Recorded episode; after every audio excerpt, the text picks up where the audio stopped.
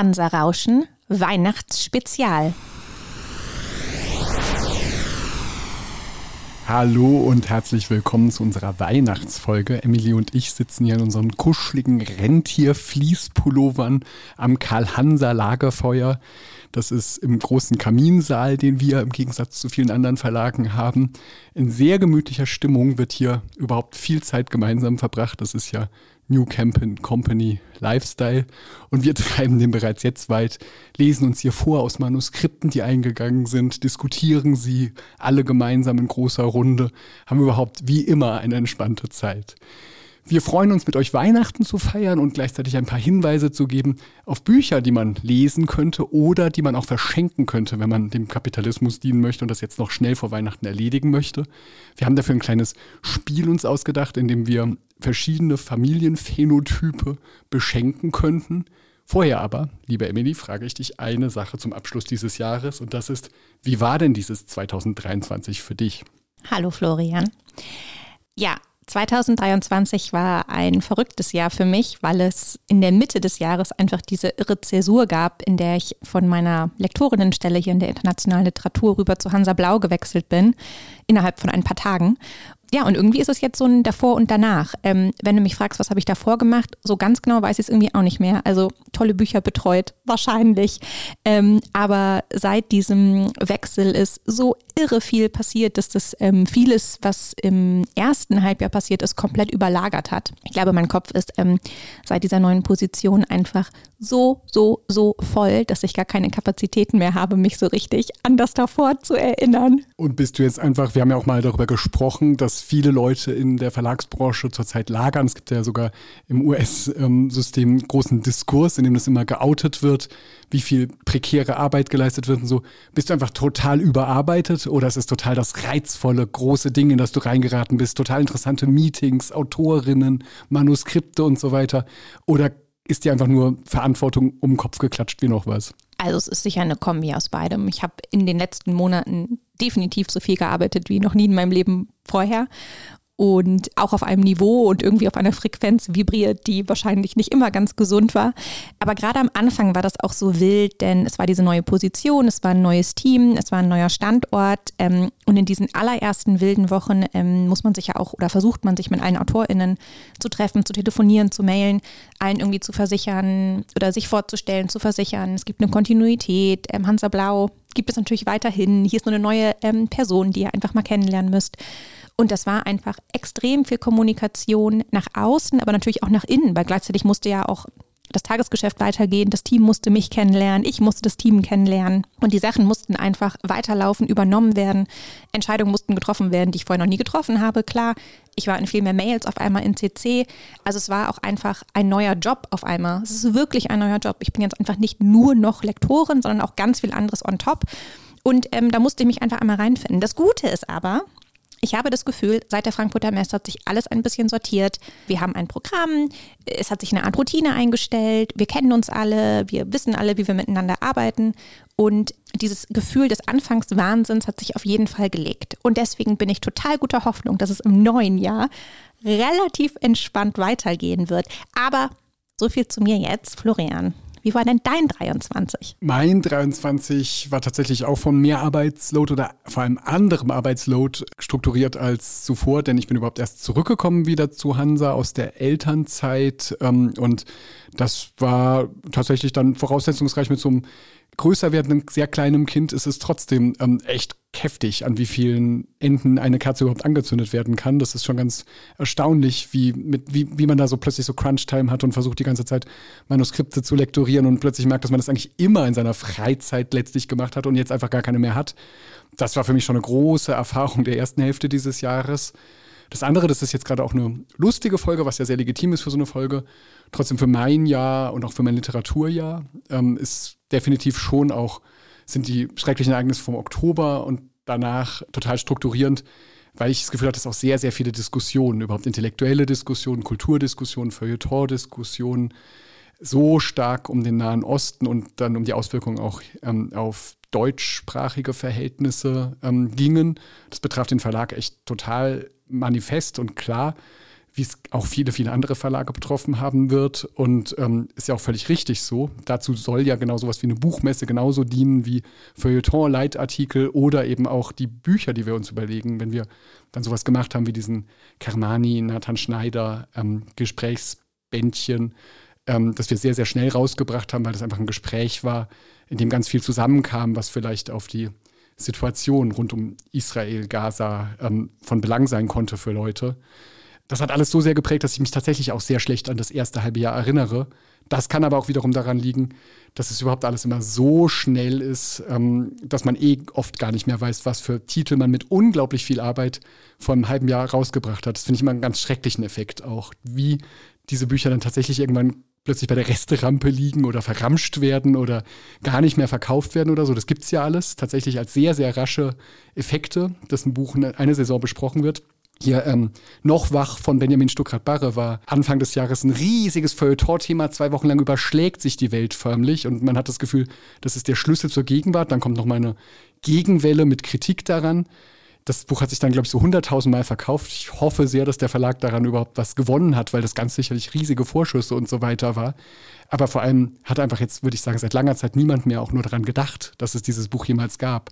Und das ist schon für so ein Buch genau wie für viel, viel kleinere und damit normalere Bücher ein unglaublich brutaler Prozess, dass wir immer hinter uns so eine Flutwelle des Vergessens herläuft. Und dazu kommt ja auch, dass wir, dass wir hier als Lektorinnen auch gedanklich immer schon viel weiter sind. Also während im Frühjahr Bücher, auch Bücher, die wir betreut haben, erschienen sind, waren wir gedanklich aber schon in der Planung des Frühjahrs 24. Also wir sind eigentlich immer schon ein, ein Jahr im Voraus, so wie wir jetzt gerade an den Herbst 24 denken.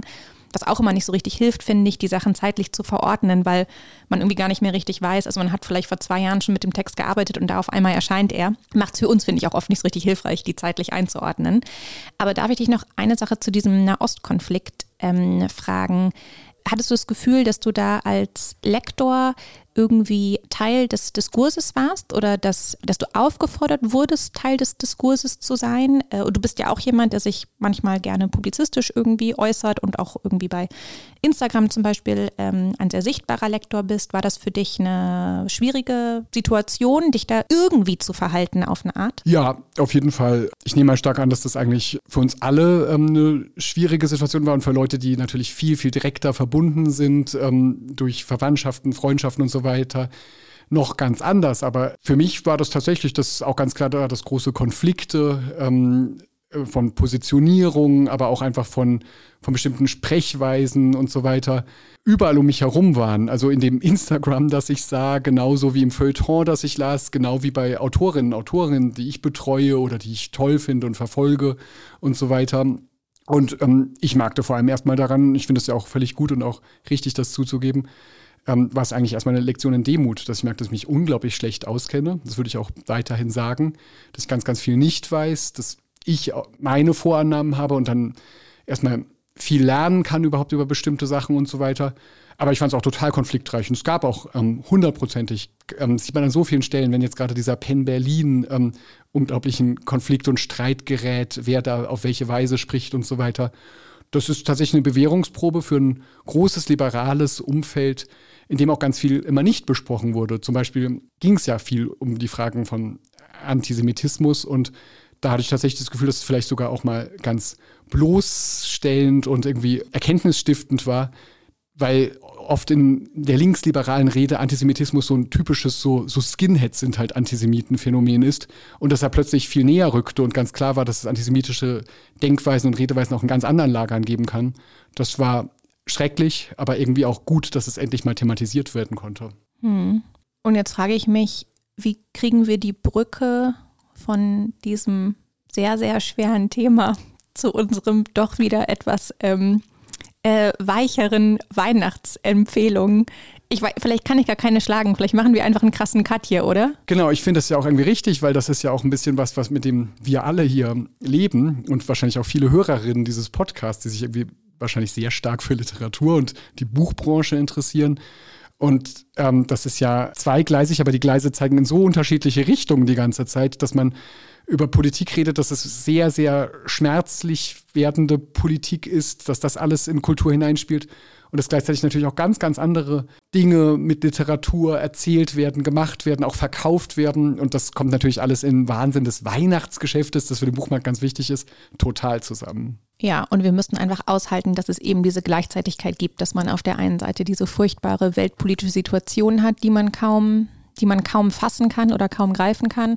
Und auf der anderen feiern wir dann doch viele von uns Weihnachten und setzen uns zusammen und essen gut und beschenken uns eben. Wie beschenken wir uns denn, Florian? Mit welchen Büchern? Wollen wir einfach mal mit unseren Empfehlungen weitermachen? Genau. Und ich glaube, du fängst an. Wir haben uns einfach so ausgedacht, eine typische Familie. Auch das ist jetzt natürlich wirklich sehr christlich-abendländisch, wie wir das alles fokussieren. Konservativ. Wir, wir stolpern von einem Fettnäpfchen ins andere.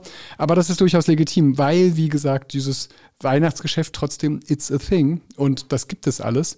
Und wir haben uns jetzt einfach ein paar Familienmitglieder ausgedacht, denen man was schenken würde und erzählen damit auch ein bisschen was von unserem Geschmack, der ja auch öfters mal abweicht. Und wir haben uns jetzt extra Leute rausgesucht, wo man vielleicht wirklich manchmal ein bisschen mit einem Fragezeichen ähm, davor steht, was man schenken kann. Also der Partnerin oder der Schwester, da weiß man, da hat man vielleicht schneller eine Idee. Aber Florian, wie ist es denn zum Beispiel mit den Schwiegereltern, sofern man welche hat? Ich habe welche und schenke ihnen sehr gerne etwas. Das wären natürlich äußerst unterschiedliche Bücher und ich würde jetzt nur eins nehmen.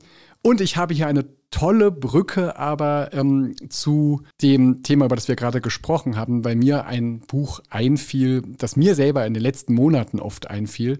Das ist auf seine Weise ein richtiger Schmöker, also tatsächlich das, was man vielleicht zu Weihnachten verschenkt, tollen Lesern, wie die beiden es sind.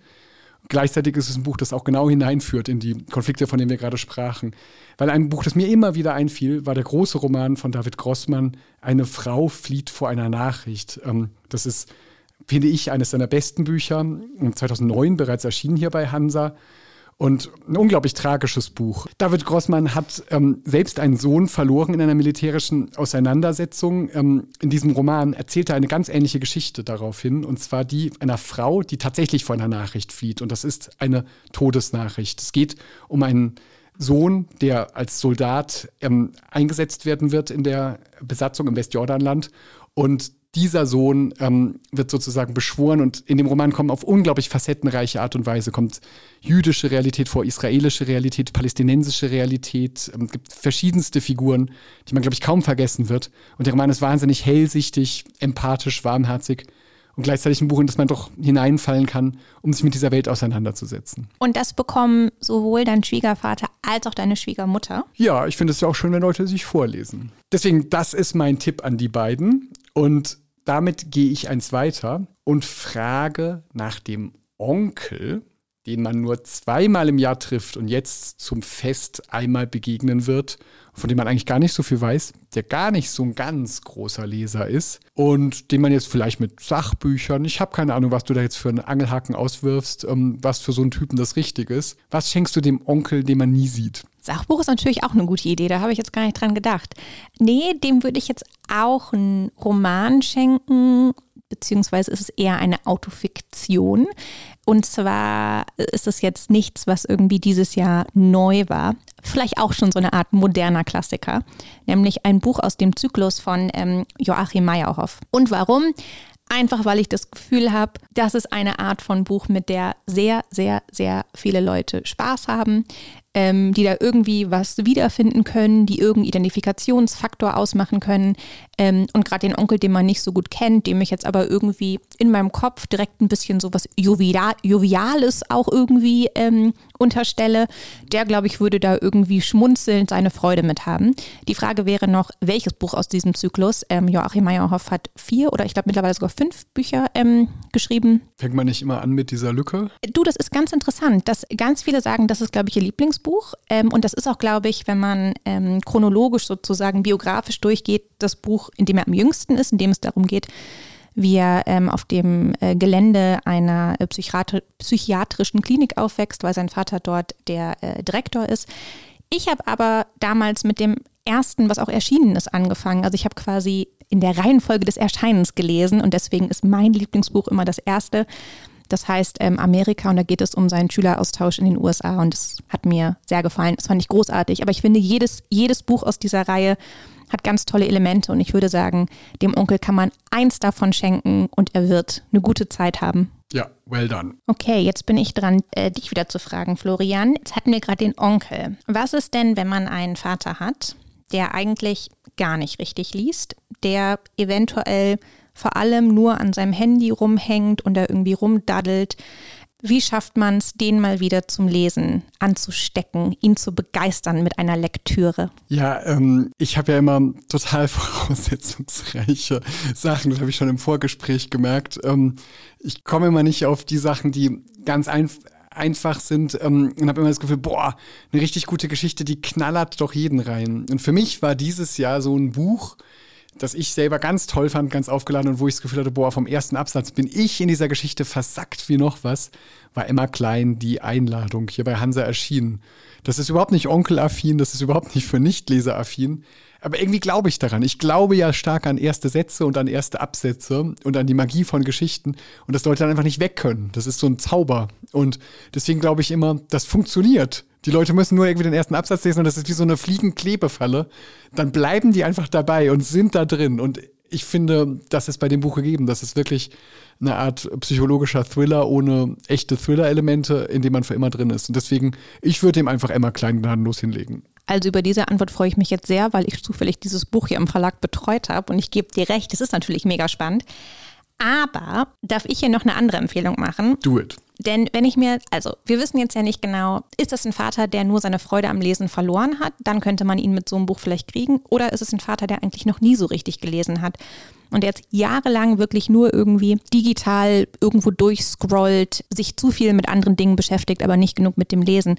Dann müsste man meines Erachtens viel niedrigschwelliger anfangen. Und zwar richtig niedrigschwellig. Und ich meine, Thriller ist hier, ja, ist schon das richtige Stichwort. Du, aber okay, du fällst jetzt bestimmt gleich vom Stuhl, wenn du meinen Vorschlag hörst. Ich habe tatsächlich gedacht, gib diesem Mann doch einfach mal ein Buch von Dan Brown. Ich weiß, hart. Du, dir verschlägst die Sprache. Mega niedrigschwellig. Warum komme ich drauf?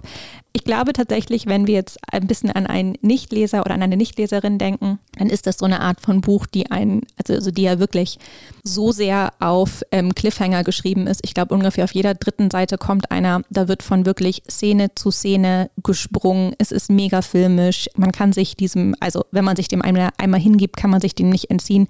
Das passiert einem bei Emma Klein, glaube ich, auch, aber da muss man schon ein bisschen eine geübte Leserin für sein. Ich glaube, wenn wir jetzt wirklich ein bisschen wieder bei Null anfangen, müssen wir auch ein bisschen weiter ist fies zu sagen, unten anfangen, aber. Du, ähm, lass mich mal richtig eine buchtechnische ähm, Frage dazu stellen. Warum sind diese Art von Büchern, diese, keine Ahnung, Frank Schätzings oder, oder Da Vinci Code oder so, warum sind das eigentlich so riesige, dicke Schmöker? Weil wenn man wirklich Leute, die fast gar nicht lesen, abholen will, das ist doch total voraussetzungsreich, wenn man denen was hinklopst, was 500 Seiten hat. Das ist natürlich ein ganz tolles Gefühl, wenn man drin ist. Aber für die Leute, die von Null ausgehen, wäre es doch viel besser, da homöopathische Mengen zu verabreichen. Das verstehe ich nicht. Hm, hast total recht. Ähm, warum sind die so dick? Ja, weil da irgendwie, ich weiß nicht unbedingt, ob da eine komplexe Geschichte erzählt wird, aber da wird auf jeden Fall irgendwie viel Geschichte erzählt.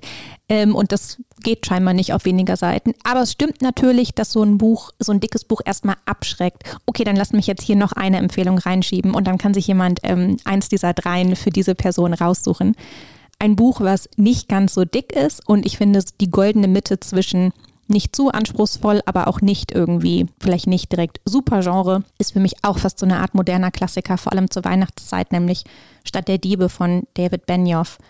Der Fun Fact dann irgendwann der Fernsehproduzent von dieser Game of Thrones Serie wurde. Aber bevor er das war und damit sicherlich Milliarden verdient, hat er dieses, ähm, diesen Roman geschrieben der ähm, zur Zeit der Belagerung Leningrads im Zweiten Weltkrieg spielt. Das ist eine sehr, sehr, sehr schöne Geschichte über Freundschaft. Es ist in Teilen sehr hart, es ist in Teilen sehr spannend, es ist auch ein Abenteuerroman. Man lernt ganz viel. Ähm, es ist ein Roman, der einfach eine richtig gute Geschichte erzählen möchte. Könnte vielleicht die goldene Mitte sein. Klingt gut für mich.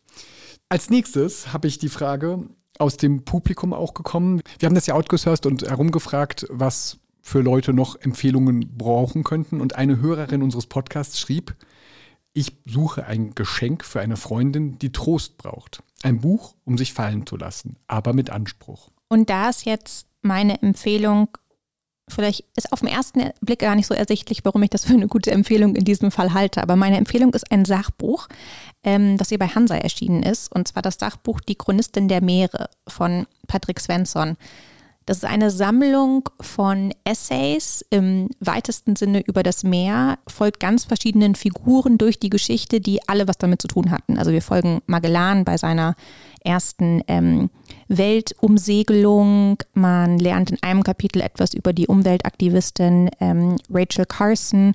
Es gibt einen sehr, sehr, sehr berührenden Essay über einen schottischen Bäcker, der im 19. Jahrhundert als totaler Autodidakt angefangen hat, ganz wichtige dann später für die Wissenschaft Fossilien zu finden. Und das sind so ganz berührende Essays, in denen man auf der einen Seite ganz viel lernt über die Umwelt und das Meer. Aber auf der anderen Seite ist das ganz interessant, wie, obwohl sie natürlich immer auch diesen leichten wissenschaftlichen Anspruch haben, die so ganz leicht und poetisch geschrieben sind und man sich wirklich in diesen Biografien der Leute komplett verlieren kann, komplett fallen lassen kann.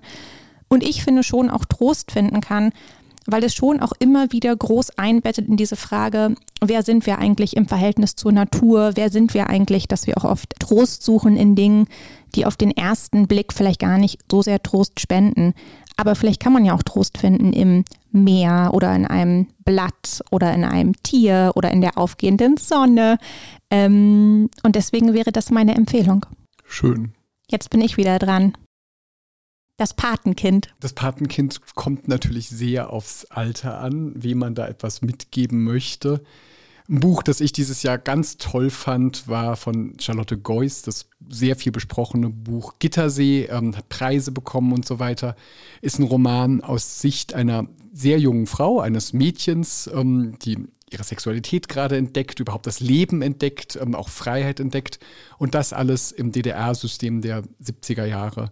Und ähm, es ist einfach total das gute Buch. Es ist nämlich so eine Art Thriller auch wieder. Es hat total den starken Plot, der sehr, sehr klug überlegt ist und gleichzeitig hat es nicht nur das, sondern die Absätze sind so fast sprachspielerisch. Man ist so toll drin in dem Denken und Fühlen und Zucken und Leben dieser jungen Frau, die da irgendwo vor, äh, vor Dresden eben in Gittersee wohnt.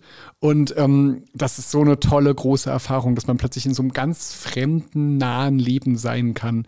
Und ähm, ich habe das Gefühl, das ist für wäre auch für aufgeschlossene, jüngere Menschen ein ganz, ganz tolles Buch, weil es eben eine sehr junge Protagonistin ist, die gleichzeitig irgendwie in dem Buch erwachsen wird und irgendwie auch gar nicht. Dieses Buch ist ein paar Mal schon in diesem Podcast ähm, äh, erwähnt worden. Full ja. Disclosure, ich habe es noch gar nicht gelesen. Ich werde es mir auch auf jeden Fall vornehmen. Du ehrlich gesagt kommst wahrscheinlich daher, ähm, alle Lektorate tun immer so, als wenn sie unendlich viel lesen. Ähm, das ist eine Handvoll Bücher, weil man ja die ganze Zeit komische Manuskripte liest und so weiter. Das eine, und auf das du dich jetzt immer berufst. Ich habe das im Sommer irgendwann gelesen und fand es halt richtig gut und ich habe auch sehr viel nicht gelesen. Also ich habe auch ein paar andere Dinge gelesen, aber ähm, es ist tatsächlich irgendwie ein Bezug in diesem Jahr. Ich muss ja sagen, ich habe bei, also du hast jetzt an recht alte Patenkinder schon gedacht, die schon fast so im Teenager oder die schon mhm. im Teenageralter sind. Ich habe jetzt eher noch an ganz kleine Kinder gedacht und da ähm, das ist jetzt wirklich auch Old News für viele, aber für manche vielleicht nicht, würde ich gerne noch einen totalen Klassiker empfehlen. Es handelt sich nämlich um das Kinderbuch Frederik von Leo Leoni, ein Klassiker über Frederik die Maus, der Farben sammelt. Also für alle, die es noch nicht auf dem Schirm haben, aber ein junges Kind haben, dem sie es schenken können. Es ist ein sehr, sehr schönes Buch mit ganz tollen Collagen über Frederik die Maus, der Farben sammelt, während alle anderen Mäuse ähm, richtige Vorräte für den Winter anlegen. Und dann sagen sie immer zu Frederik, ja, Frederik, warum machst du, warum sammelst du nichts? Du wirst im Winter nichts zu essen haben, du musst Vorräte anlegen. Frederik träumt immer nur, der sammelt immer nur Farben, weil Frederik dann sagt, ich sammle Farben, ich sammle Wärme. Und dann aber natürlich am Ende des Winters neigen sich die Vorräte zum Ende.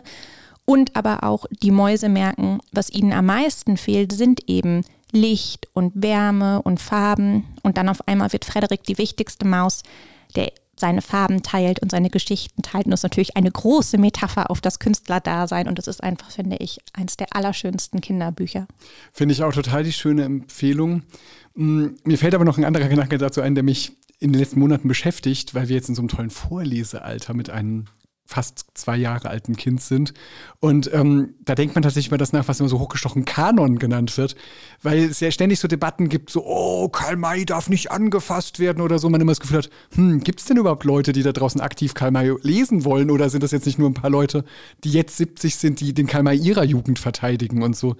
Und mit Kinderbüchern geht es mir auch so ein bisschen, weil ich da auch so die wilden Kerle und ähm, ähm, Helme Heine ähm, mit ähm, Franz von Hahn und so angeschleppt habe. Wunderbare ja, Bücher, die so total für mich alles ausmachen.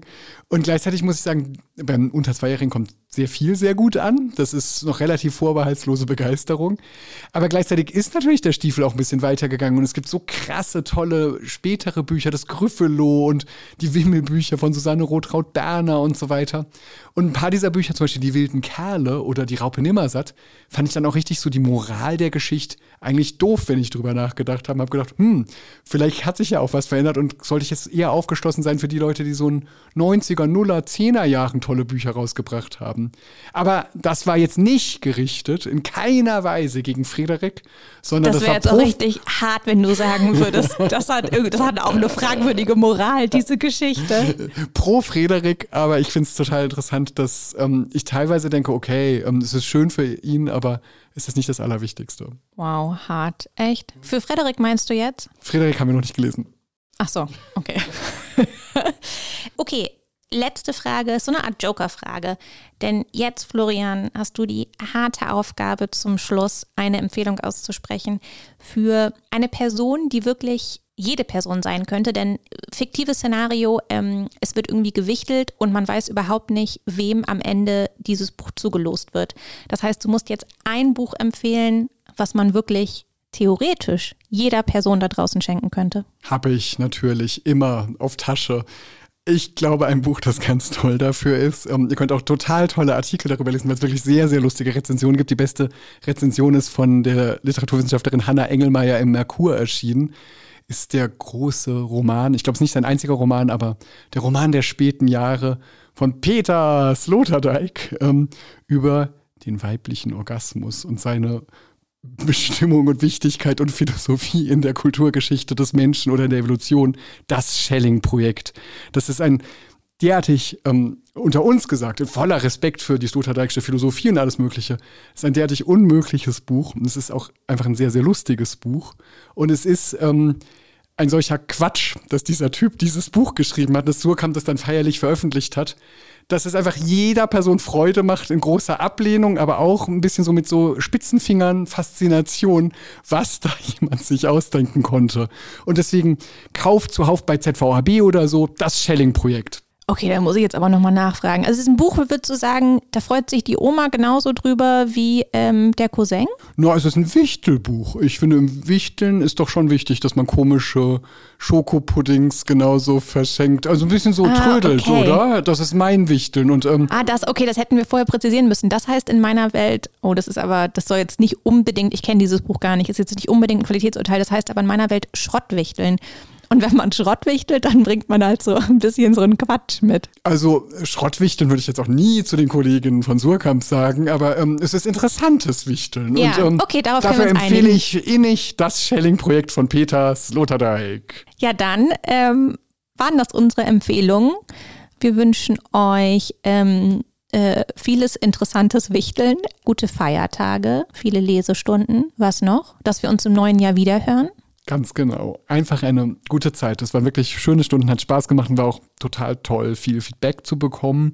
Und wir wünschen jetzt alles Gute und sprechen uns im Januar wieder. Bis dann. Bis dann.